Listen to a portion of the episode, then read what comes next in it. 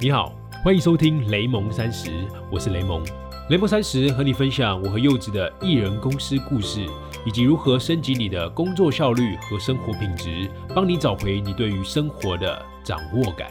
你知道吗？我们的三十岁除了朝九晚五，还有另外一种打开的方式。我是雷蒙，你的生活黑客教练。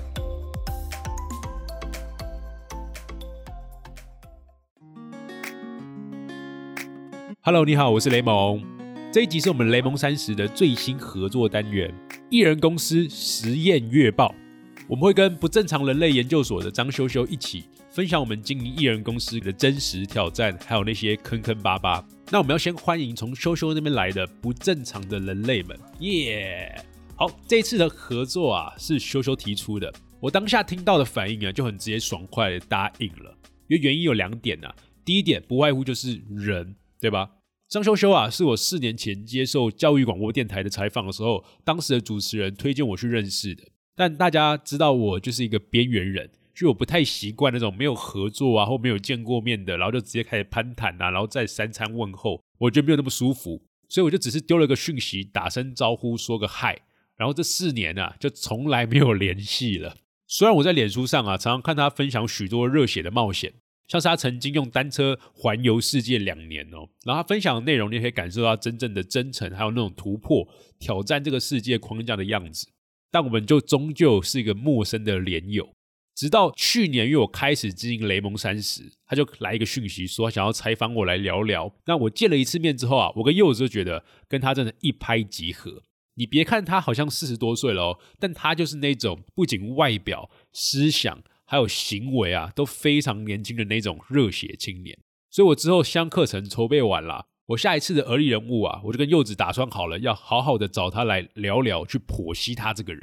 那第二点的原因啊，就是我觉得这个单元会非常的有意思。这个艺人公司实验月报啊，就是我们两个人会在每个月的最后一周，互相分享我们这个月遇到了什么，做错了什么，学到了什么，然后向对方去询问或交流一下。因为我跟他虽然都做艺人公司，然后价值观很类似，但是我们要实践的商业模式，或者说我们遇到的事情，绝对是不一样的，所以这个特别特别的有趣。然后我们最后啊，也会跟大家预告我们下个月要完成什么样的事情，让你可以跟我们一起参与或是见证我们这一趟的旅程。不过啊，你不要以为这只是一个简单的 podcast 节目，因为我们有打算把这个单元直接直播，让你能够直接的。参与进来，跟我们一起相互讨论。因为我觉得这个单元呐，它的目的除了跟修修互相讨拍温暖之外，最重要的就是我们当大家的白老鼠。我们要给那些想要经营自己、向往艺人公司模式的人做个参考，让大家少走一些弯路。所以啊，如果我们把这个单元在录制的过程直接直播出去，你有任何的问题可以直接丢进来。那我们就可以直接跟大家来一场交流，我觉得对大家来说是最有效，对我们来说也可以听到一些真实的用户的回馈。所以啊，我们是预计在每个月的最后一个周三的晚上直播，但这样的计划还在规划之中。所以柚子会当做我们的导播，帮我们看看大家的问题，然后直接丢进来到我们的讨论之中。好，那话不多说了，接下来是我们这个四月的实验月报的下半集内容。你可以直接听完，然后回去修修那边的不正常人类研究所 podcast 去听上半集，或者你可以先去修修那边把上半集听完，再回来联盟三十来听下半集。那准备好了吗？我们要开始喽！我们来讲一讲那个你踩到了坑好了。你刚刚做那么多事情，你有没有那种你觉得挣扎，或者你觉得好像有点没有之前想象的这样一些挫败，有没有？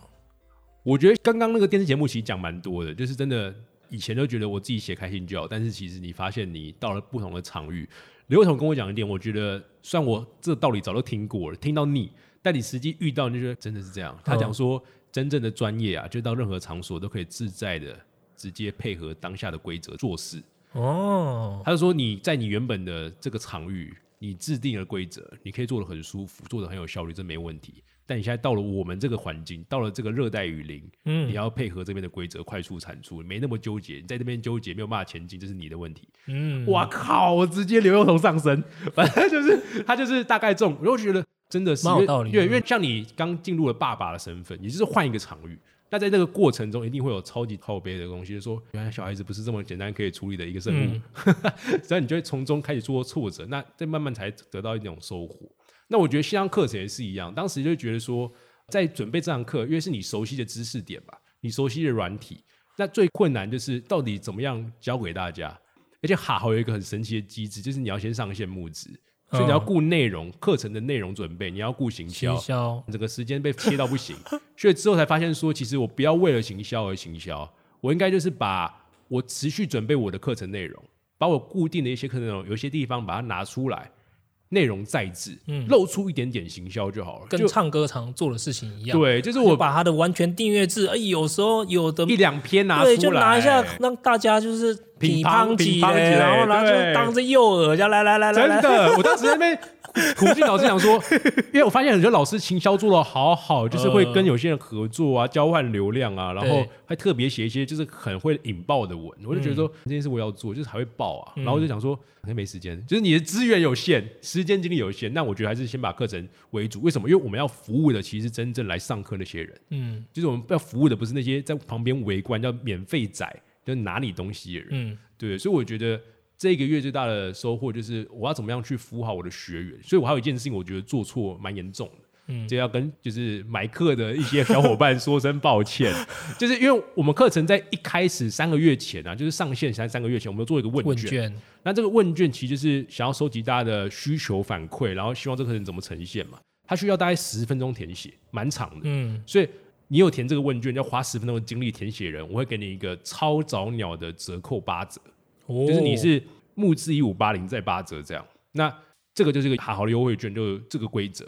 那之后发现，就好好就说，哎呦，你们要找一些 KOL 可以帮你们协助推广的，那这 KOL 要不要给他优惠券？我就说好，那他给多少？他就说那就照之前的八折啊。然后我当时就不假思索，就哦好啊。那发现逮鸡大雕啊，因为 KOL 像修修有分享嘛，所以修修就是很认真分享自己的个人的怎么做法，所以就分享这个折扣码。然后放在很底下，所以你要拿这个码，你要把那个文章看完。对，所以说其实他也是要花有一些大概一两一两分钟看。可是像很多的 KOL，其实他只是简单分享，那就会有很多的人就是看到那个码，可能连 KOL 的文字都没看完，只想拿那个码，然后就可以拿到八折。那就发现这两种人，他的付出的 effort 是不一样的。一群人是因为我自己，我花了十分钟帮这个课程更好，所以我拿了八折，哎，合理。另外一群就是靠我只花三十秒就拿到这个嘛，我可以到处传播，然后一样拿八折。那我觉得对于前面这个付出的朋友们是不公平。对，所以我觉得就是价格区间当时没有设计好，所以造成我后来有点觉得这件事情没做好。因为我们其实怎么样都要去服务那些愿意参与进来的学员。就是你自己想想看，就你开影像课程好了，你最要服务的心一定是那些来上课、认真产出，甚至会把他的作品拿去外面分享，甚至。他在分享的时候还说这是张秀秀的课，嗯，这种学员每天请他吃饭都 OK，对不对？就是因为他付出这么多，而且他自己身上有改变，那我们当然要好好的服务他。那有些人就是啊，我是想来捡面积耶，那这种人贪小便宜的态度，这种人其实就是他一样参与，但一样要给他服务嘛。但是如果没有的话，那你就知道哪些人是还有爱有等差。就我觉得这个社会爱有等差是正常的。那如果再给你一次，你会怎么做？就把八折变九折，这样或者变一百块或两百块。哦，对对，就是你要有区间，你不要就是人家付出这么多，然后便宜了两三百块，然后你都没付出，也便宜两三百，那那些付出觉得说，那我干嘛付出？对我觉得这样那个心态不太好，要有区间。嗯，对，就是艺人公司商业模式跟对于用户的一个学习点，我觉得。其实你刚刚讲到的，我也体会很深刻。像你说。你设计一个产品、一个服务，就是要服务好你的用户。对。那我觉得跟跟做影片一样，做做影片有一个逻辑，大家都说 content is king，但是有另外一句话叫 distribution is queen。啊。就是你要如何把好东西让别人知道，这个其实重要程度不亚于你是个好东西这件事情。真的，真的。因为我太多太多人觉得我东西只要好，大家都会知道。现在这个世界已经已经没有，因为现在注意力整个被分散。对对对，就是不会有这种事情。所以你真的，你花在 distribution，就是花在 promotion 推广的这个力度，我觉得真的，你不要觉得它是一个随便做做就好的事情，要很认真的去对待它。对，可是真的是产品先行，所以就是内容先行。内容如果你做的够好，像如果像修修现在累积超级多的集数，然后每一集都是很精彩的访谈，这个时候他搞行销，我觉得完全 OK。嗯。但如果你都没有内容，你只是拍一集，然后到处跟大家讲说，你知道吗？我都采访全台湾最屌人，那没有人会相信你啊！你反而那个信任整个被崩溃，，你搞不好去下广告，然后进来就啊看骗人的，被对啊骗，然后就反而变成你的那个对对对，负面的那个所以其实两个都很重要，但是有优先顺序。嗯对，所以我像我们我自己就是觉得内容最重要嘛，在用户第二重要，再就是行销第三。嗯因为你用户做的好的话，其实他们就会帮你分享，那他们就是我们的 queen。嗯，对，所以把用户当做老婆一样疼爱，没有？还是 哎，你这样会柚子会生气我。开玩笑，我开玩笑的，就是对另外一种虚拟世界的那种，对不对？好了，那我来讲一下我我这个月的挣扎好了。是，我觉得我这个这个月的挣扎，其实跟害怕的点呢、其实我一直以来都遇到，就是当我把一个系统建立起来之后，嗯我常常没有办法很完美去执行它，然后我后来它就被我晾在后面了。你你这是很常发生这样的状况吗？呃，我觉得还是你是在持续优化的过程？像就 Evernote 来讲好了，是，我曾经啊很认真的用 Evernote 来执行子弹笔记，嗯哼，大概一年多，对，但后来我就我就不知道为什么我就停停用了，一年多，然后之后停用。我后来想想，就是因为在停用的时候，我遭遇了一些工作形态的转换，一定的，对，因为我这几年其实换了好多事情，换到我真的不知道我自己在冲三小。像我从一开始的做手机的 App 开始，然后申请到国发基金，然后进那个 AppWorks 去可能尝试做一个网络新创，然后到变成一个帮人家做网络行销的一个尝试做网络行销的一件事情，然后到后来决定做旅游脚踏车旅游，然后在去年又决定专心做自己的个人转了很多，所以当我在之前的做的事情，然后经过一些挫败，然后我要转换到下一件事情，在中间在寻找的时候，我常常就会把之前建立好的这个习惯，把它不知道为什么就没办法持续维持下去。我觉得这蛮常态的。就我曾经看过一本书，在讲说什么人的压力量表，有一个很重要，就是它有分分数嘛，就你个不同事情，如果你有这件事情有的话，就打勾，然后就几分，然后那分数越高，就把你的压力跟忧郁程度更高。这样、哦有一个是过圣诞节，就是大家会觉得说，靠，过圣诞节不是很开心吗？应该是减的吧，就是挣二十几分呢。那原因就是因为在国外西方，圣诞节是一个很大的放假，哦所以你的生活形态改变。OK，就是你过往可能都要每天朝九晚五上班，然后圣诞节那段期间，Christmas 肯定给放两个礼拜假，你原本习惯的东西被改了，所以你瞬间就压力很大，然后你熟悉的工作系统，你就会瞬间崩溃。嗯，对，所以我觉得这个状况其实可能像修修一样，跟很多人都很挣扎，我也有过很多，因为我们就要一直不断变换环境，那势必会遇到这样子的。对，但我希望说，我这个系统建立起来，像我现在用农选建立一个超屌系统，我花那么多时间 建立起来，我真的很想要真的就依照持续下去持续下去。那我这个月觉得有一点点又开始 over the track，就是在轨道外的这个原因是我就忽然发现一个很好玩的东西。可是最近大家会开始开始耳闻一些他的新闻出来，就是我在挖一种币，哪一种币？区块链上的币叫做奇亚币，它我没听过，没听过。它英文叫做 CHIA Chia，气啊，然后它的创办人是一个很有名的那个 BitTorrent，就 BT 的这个 BT 是一个通讯协定嘛，就是是大家可以在网络上互相分享档案。这个通讯协协定，它的发明者跟创办人相当厉害。跨时代的发明。对以前下载影片都这个，对这个不能讲出去，下载下被等下被警察抓。你都下载什么片？我也下下载，呃 现在 YouTube 上看得到的。OK OK OK，对他是一个某种程度，他是在网络这个世界一个举足轻重的人，因为他有办法设计一个 protocol 通讯协定，到现在都还持续在运行当中，很厉害。然后他为了要解决比特币现在的一些问题，大家知道比特币要去挖它，最令人诟病的就是它很耗能源，对啊，它花对很吃电，它所有就是光去挖比特币这个电量啊，就等于可能某一些国家整个国家的电量了，这个是很夸张的一件事情。那当然，它对环境也不好啊。那他为了要解决这样子的状况，所以他新发明了他现在这个币。但是这个币后面的机制其实之前也都有人尝试过，但是我觉得他把它想的更全面一点。它是用它是一个绿色的比特币这种类似的词来，相比于比特币啦，对比比较类似。对对。对，它的原理就是，他说很简单，你只要拿你家里，他说你家里一定都有一些硬碟，小空间的硬碟，就放在那边没在使用没在使用，你就把它拿来当做它这个演算法的一部分，你把它拿来耕地，它叫做耕一块田，整一块地。那这块地呢，你把它放在那边，你就不要理它，它就可以拿来去支撑这个整个区块链的运算。我在这里不讲太多细节，要不然大家这区块链实在是 也用有趣的方式跟大家解释，你就变成一个新的区块链的那种诠释者，诠释者。好，反正总而言之就是这样。我当时因为为了要存我的，因为大家知道那个 Google Drive。它的学术空间、学术的无限量空间已经要快要到期了嘛？对对，对，全部都很紧张，全台湾都很紧张。所以我就开始去物色一些大容量硬碟。我刚好就买了两颗比较大容量硬碟。回来之后，我是听一个 podcast，是国外的蛮有名的一个 podcast，叫 Kevin Rose，他是 Tim Ferriss 的好朋友，他就访问到这个叫 Bram Cohen，是这个去啊去啊 B 的创办人。我就一边听一边觉得，诶。这个我觉得这个想法还蛮不错的。觉得技术有搞头？对，我觉得，而且他的想法有有一点关键性的是说，他不是要用这样子的一个币来去跟现实世界去 disrupt 掉，他不是要去颠覆你现在的一个系统，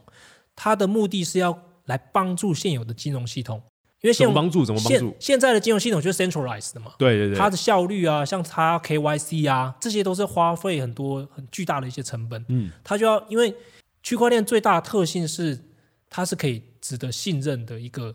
一个演算法，这个应该越来越多人已经接受这点了啊。就是之前比特币刚出来的时候，大家都会觉得你这个到底在搞什么？会不会被人家骇客攻入？你的这个钱就都没了。但是它越来越被大家接受，说这个是几乎牢不可破的一个演算法。对，所以当它可以被大家信任之后，如果这些金融机构也能信任你，然后用你这个机制来帮他处理一些他现在没有效率的状况的时候，它是有可能来用的。所以它的目的是要来帮助现在的金融体系变得更有效率、更好，而不是要去颠覆你们。所以这点我就觉得蛮有搞头，而且它在近期都有上市的这个计划。嗯嗯。所以我觉得，哎，这个是这点还蛮对我来说还蛮吸引人的，所以我就去研究它。然后刚好我手上就多了两颗大容量硬碟嘛，我就刚好来踹踹看。对对，我就来踹踹看，反正又不花钱，又不花什么时间，我就下载它的软体，然后就开始整地整地。然后因为当时的那个。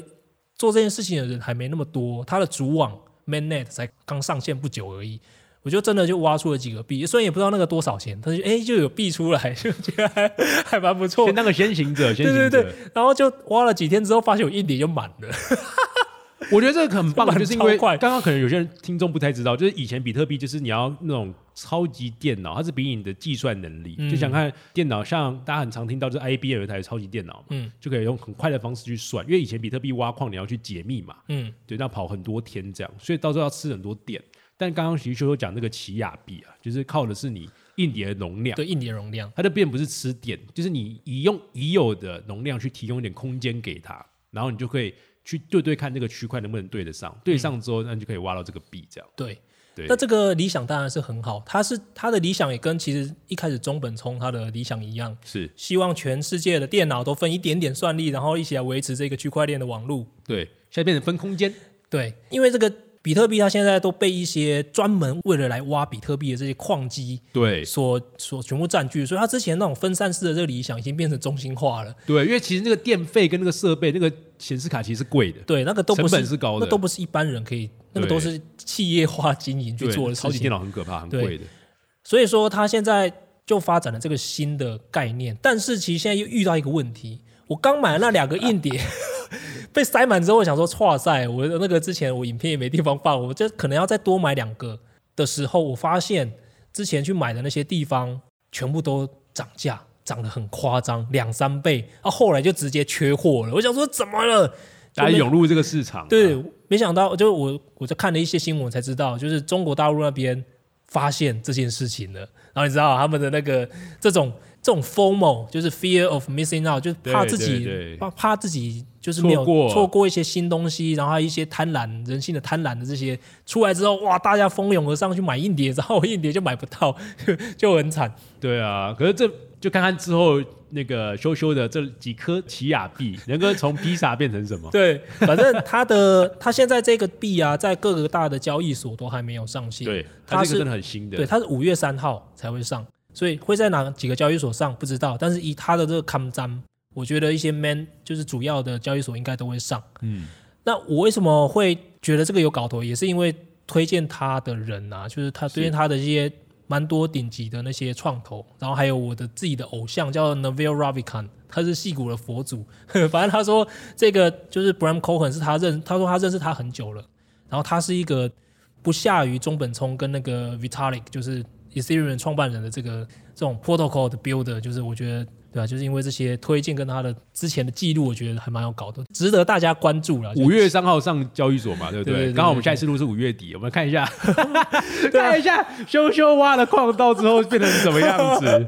反正好玩而已啊，也没有花太多。下次来的时候发现他那边多了两箱硬碟，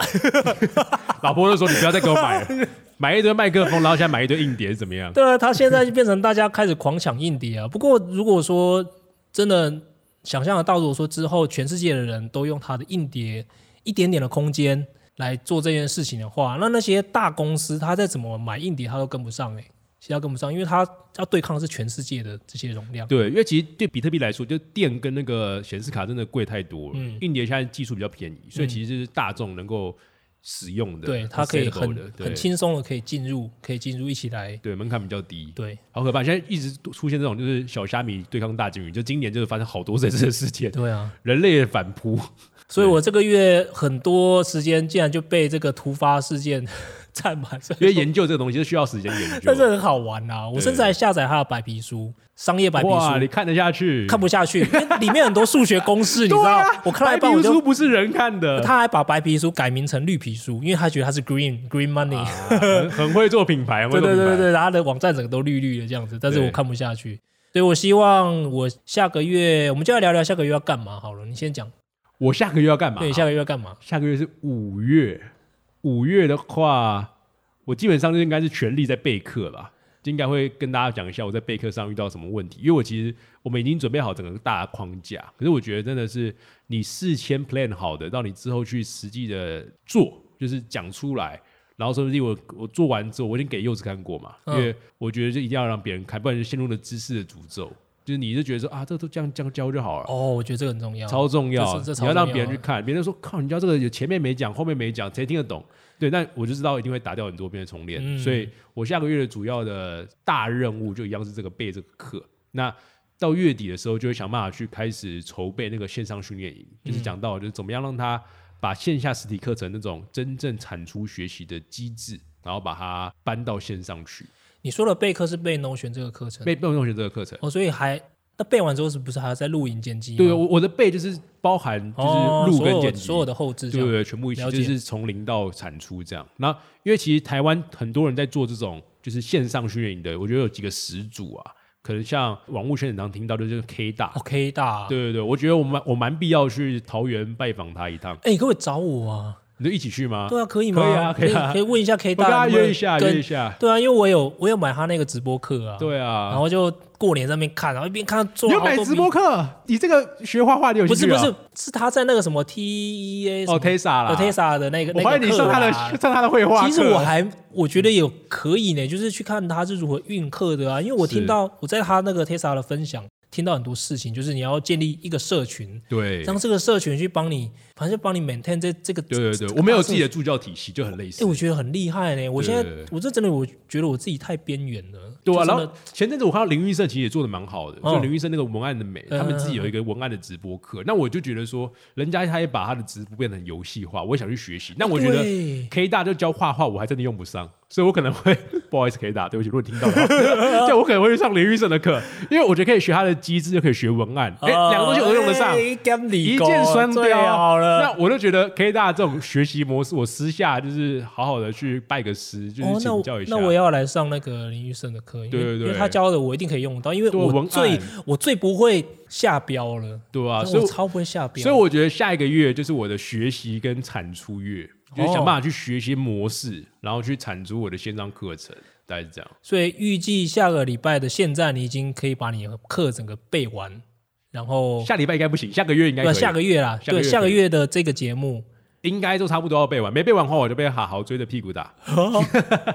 然后你也会在这个你刚才说什么会去拜访 K 大，然后希望可以，希望可以，就看时间安排。因为其实 K 大应该是五月底，因为课程背完嘛，我大概就知道我如果哪些东西适合放在线上训练做课制化，嗯，那这个用好。我觉得去找人家拜访，你要准备东西，对啊你，不能就是空空的去问人家，这样子对他没礼貌。准备速修，对对对，速修，哎，回到孔子的感觉，不止速修，你脑袋还有东西。对，就是除了物质，你还要准备一些对你自己的方案跟他。那我下个月要做的事情几乎跟你一模一样啊！你要做什么？你要做什么？我就要把我的影像的影像课程的那个整个机制在，就是那个架构翻新完成，然后游戏机制再弄好，就是这样把我的那个，然后我要开一堂课，我的五五月一定要开一堂课，因为五月，五月我一定要。开一堂课，真的是，我们真的是每个月都有大突破，吓死人！对对对，五月一定要开第三堂，我一定要开第三梯次的课，因为我不能再拖下去了。你这边有一个试用者，试用者，好，好对，我们的柚子就你的试用者，因为他其实好他其实很喜欢拍影片，然后因为嗯最近就是今年我们哎，从今年唱公司到现在都太忙，所以他就是把他的 blog 给荒废了。嗯，然后他的嗯 GoPro 里面、他的记卡、他的硬点里面超多素材，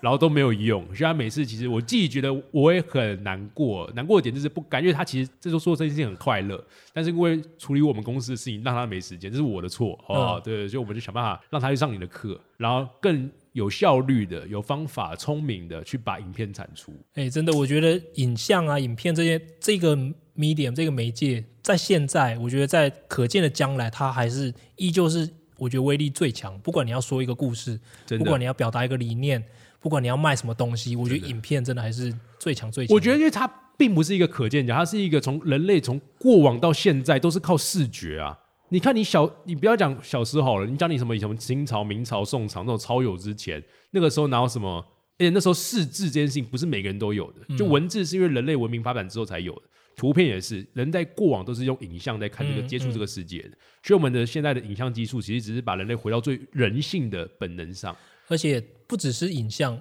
要说一个好故事，故事的存在要在更，所，以说到更久以前了，就是到神话对啊，以前以前大家就是围在萤火炉火旁边，对炉火旁边，然后那些长辈们就用一些故事，对部落的感觉，对，来跟这些年轻人说，哎，你应该要做些什么像什么样的事情因为用故事来传递一些理念。我们只是用科技重新包装这个人性。对对，其实我们都要回到人性本身。所以其实大家听完这个节目的时候，虽然说，哎，好像我们做了很多事情，其实其实我们其实我们只是用科技跟工具让自己放懒。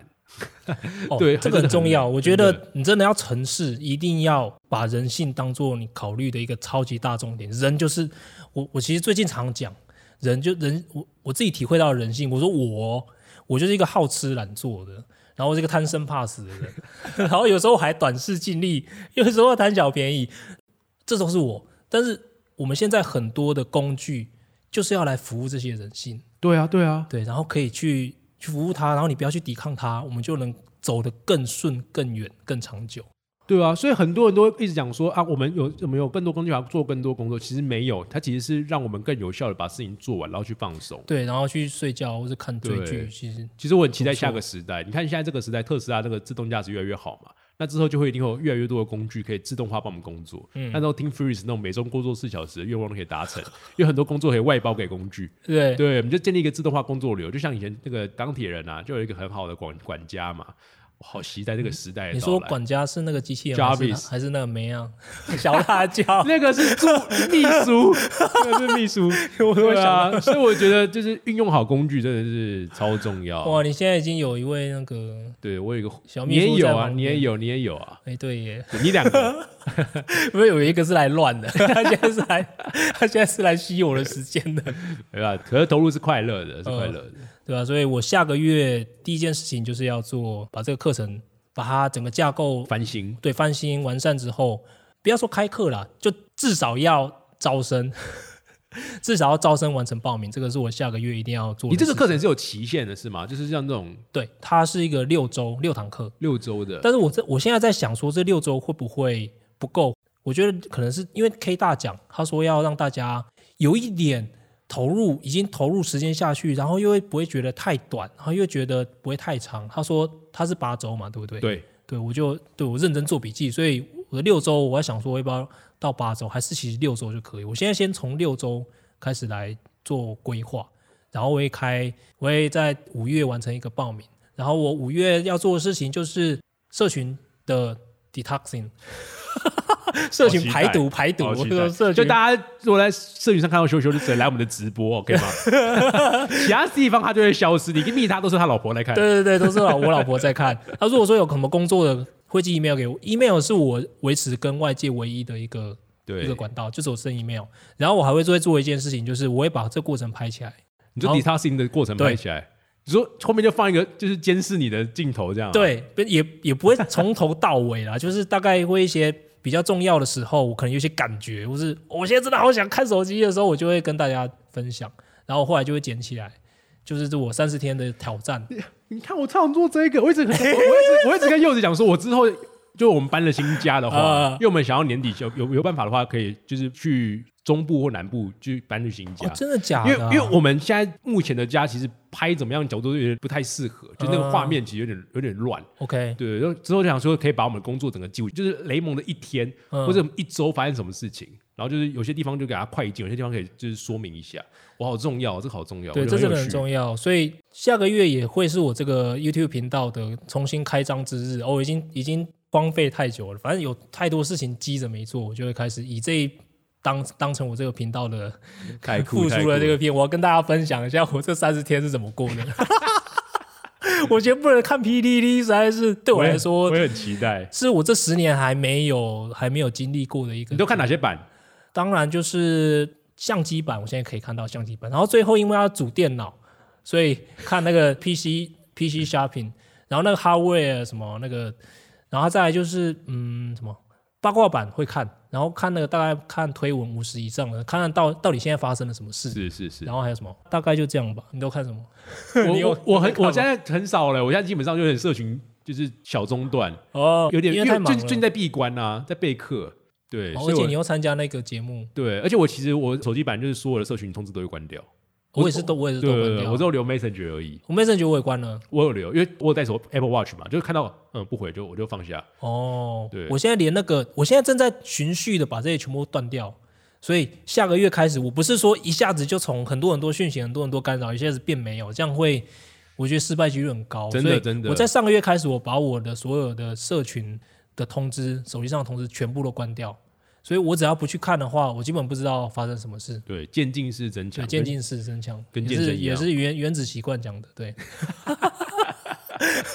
我现在就是接下来就是要用这些方法来实践。今年有一个蛮大的，呃就是一整个整年要做的事情，就是建立一些好习惯，去除一些坏习惯，这是我今年要做的事情。然后我会把这些都全部记录下来，这样。嗯，所以你就要持续的看我们的这个这个节目，虽然不知道这叫什么名字，所以我们这个名字，我们希望可以赶快的跟大家讲，然后开一个预告的活动，然后之后就是跟大家讲说我们下一期是什么时候。哦，对，对如果说现在听众朋友，不管是盟友还是我们不正常人类，如果说 如果说你对我们这个单元呐、有什么想法、有什么建议啊，或者你觉得我们这样这个比较没有章法的聊天，你觉得有什么样的可以改进的地方，或是你对这个名称，哦，拜托跟我们给我们一些希望大家参与进来，说明这个名称就是你定的。你以后对顺便跟他讲说，这个单元名字我定的，对你就哎呀，我们也很开心，我们也很开心，你也很开心，这样最棒。我们最喜欢双赢的社会啊！然后如如果对对我们在执行这些事情啊，经营艺人公司、个人品牌有什么问题的话，也都可以在任何地方留言，只要我们看得到，我们就会在这个节目上来回复对。透过这一个月最后的这个一个礼拜，对，就大家放松一下，然后互相拍拍拍，互相取暖，对，互相吐吐苦水，然后再充电一下，迎接下一个月的挑战的来临，也蛮蛮不错的。对，好，那我们今天这个这个还不知道什么名字的单元就到这边，谢谢大家，我们下个月见。下个月的最后一个礼拜五见喽，，Yeah，peace，bye bye。嗨，我是雷蒙，这就是我们的艺人公司实验月报的四月份月报，这是我们第一次尝试啊，希望你也喜欢这样子的单元。我知道我们一定有很多地方可以更好，所以我们五月份就像在开头讲的，我们打算直接做直播，让你能够参与我们的讨论，也让艺人公司的模式啊，可以被更多人知道，原来这个时代也有这样子的生活方式。那如果你喜欢我们的内容，也欢迎你到 Apple Podcast 给我们两个节目留下五星的评价留言，这个是帮助我们这个单元能够持续走下去最简单也最快的方法。那也记得订阅追踪起来，或者也可以加入我们的脸书社团，搜寻雷蒙三十。加入脸书社团就不会错过最新的消息，还有深度的节目讨论喽。在我们节目的 show note 里面也有我们的 IG 啊或社群媒体的连结。那我们下次见，拜拜。